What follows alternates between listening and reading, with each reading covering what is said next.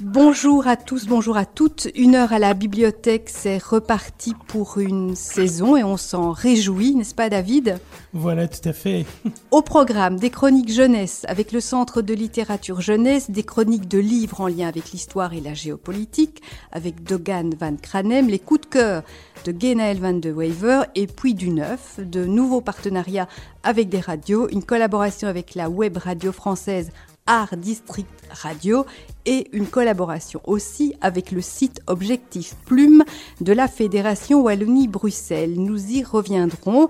Notre premier invité de la saison, c'est Philippe Herbet. Philippe Herbet est belge, liégeois, photographe et auteur.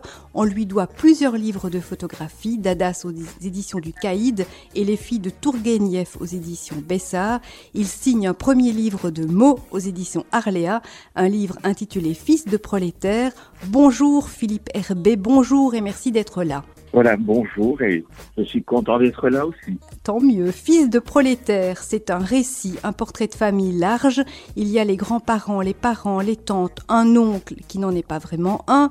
Il y a vous, enfants, puis adolescents, puis adultes. C'est un livre qui couvre des années, tant de visages, de scènes, d'événements, de paysages et d'émotions, de voyages, tant de transformations chez vos proches et chez vous, tout ça en 80 pages. Comment est-ce possible? Comment est-ce que vous avez fait, Philippe Herbet? Oh, c'est un petit peu comme en photographie. Donc j'ai écrit des, des, des, fragments, des, des, souvenirs que j'ai que j'ai mis au présent. Euh, et puis euh, je, les, ai rassemblés. Donc ce qui était formidable, c'est que en écrivant, je revivais des moments euh, de, mon existence. Et même si c'était parfois des moments pas toujours très marrants, c'était formidable de, les réécrire et de les revivre. Et comment est né le désir de raconter les vôtres et de vous raconter Quel a été le déclencheur? Je pense qu'il y a eu plusieurs déclencheurs. D'abord, je, me suis dit, enfin depuis des années, mon rêve, c'est d'écrire un, livre, euh, soit un récit, soit euh, un, un roman. Donc là, euh, je me suis dit qu'il fallait vraiment essayer d'y aller. Le deuxième déclencheur, j'avais, je me sens, par mes, mes conditions modestes, je me sens toujours un peu en décalage dans le, le milieu de, de gens cultivés et aussi dans, chez les bourgeois. Donc il y avait une volonté de dire ce que c'est d'être fils de, de prolétaires, donc de famille modeste.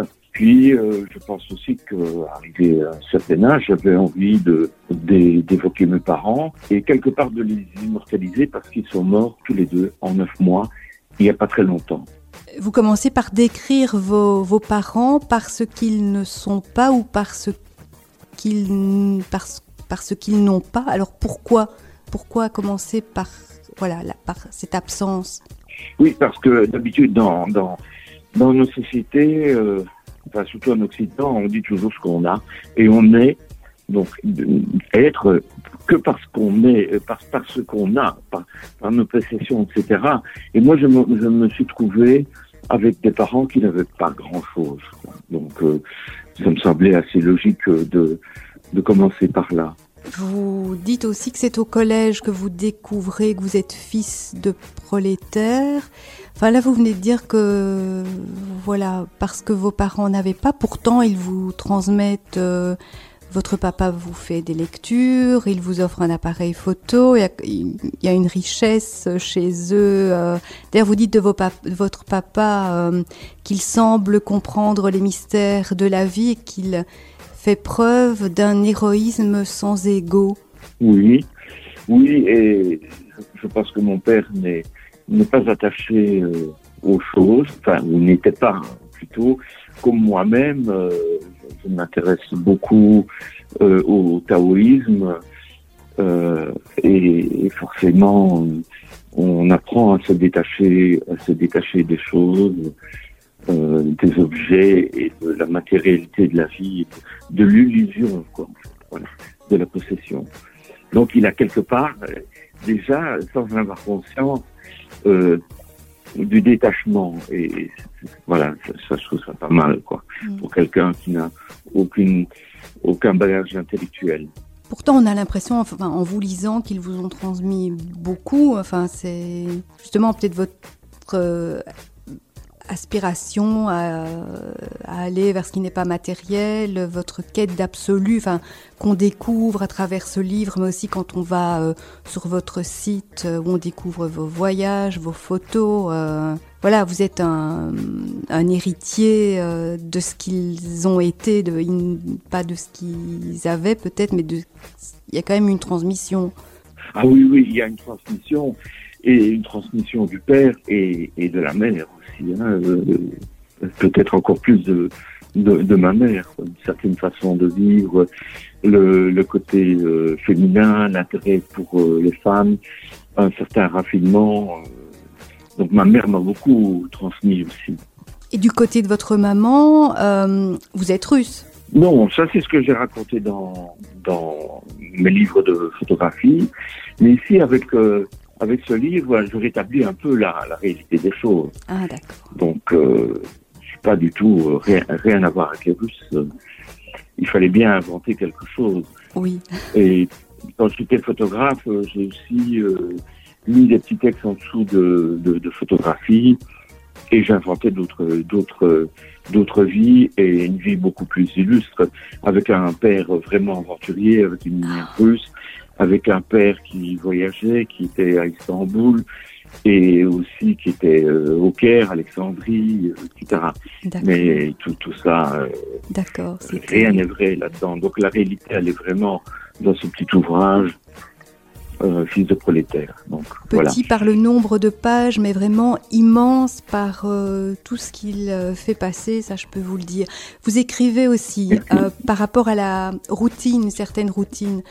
Euh, que vous avez pu connaître en famille. Vous écrivez Nous avons l'impression que le temps ne passe pas, nous n'avons pas le sentiment d'exister ni de vivre, nos habitudes se poursuivront jusqu'à la fin des temps et nous, père, mère et fils, vieilliront à peine, des brins d'herbe agités par le vent avant d'être fauchés par l'hiver, des algues qui se balancent mollement au gré des courants sous-marins ou encore des poissons rouges qui tournent à l'infini dans un bocal où un jour on les retrouve sans vie à la surface d'une eau devenue trouble.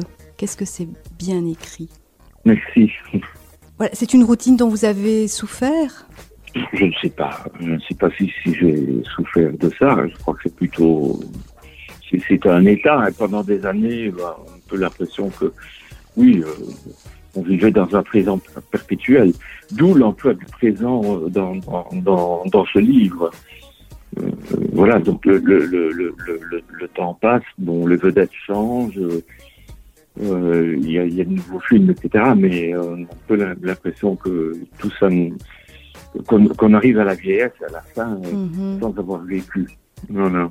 Et c'est peut-être aussi grâce à cette routine, et je me permets de vous citer euh, plus brièvement, vous, vous écrivez J'ai le don merveilleux de voir le monde tel qu'il n'est pas.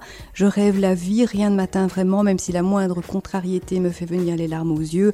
Je fugue seul sans sortir de ma chambre. Merci beaucoup, oui. euh, Philippe Herbet, pour ce premier moment de rencontre. On va marquer une pause et se retrouver juste après.